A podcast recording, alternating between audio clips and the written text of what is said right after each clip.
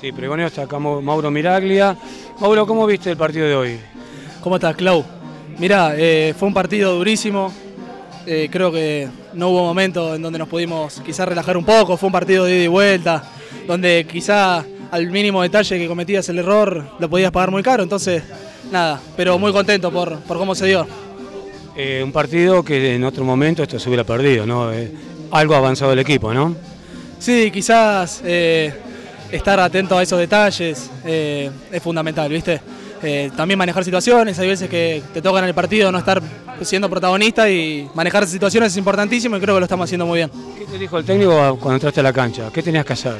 Mira, sinceramente eh, mi cambio fue eh, muy, muy sorprendente porque estaba por entrar Pablo, mi compañero, y cuando lo expulsaron a Martín me llamó Marcelo y me dijo, no, creo que fue en el medio de, lo que fue el lío, fue pasarme la marca que tenía en su momento Martín y, y decirme... Más ni menos.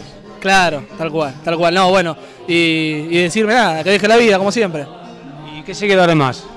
No, bueno, y ahora eh, intentar relajarnos un poco. Tuvimos un, muy buen semestre, donde se lograron objetivos.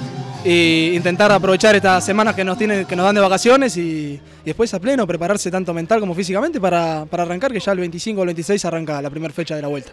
Muchísimas gracias. No, gracias a vos, Clau.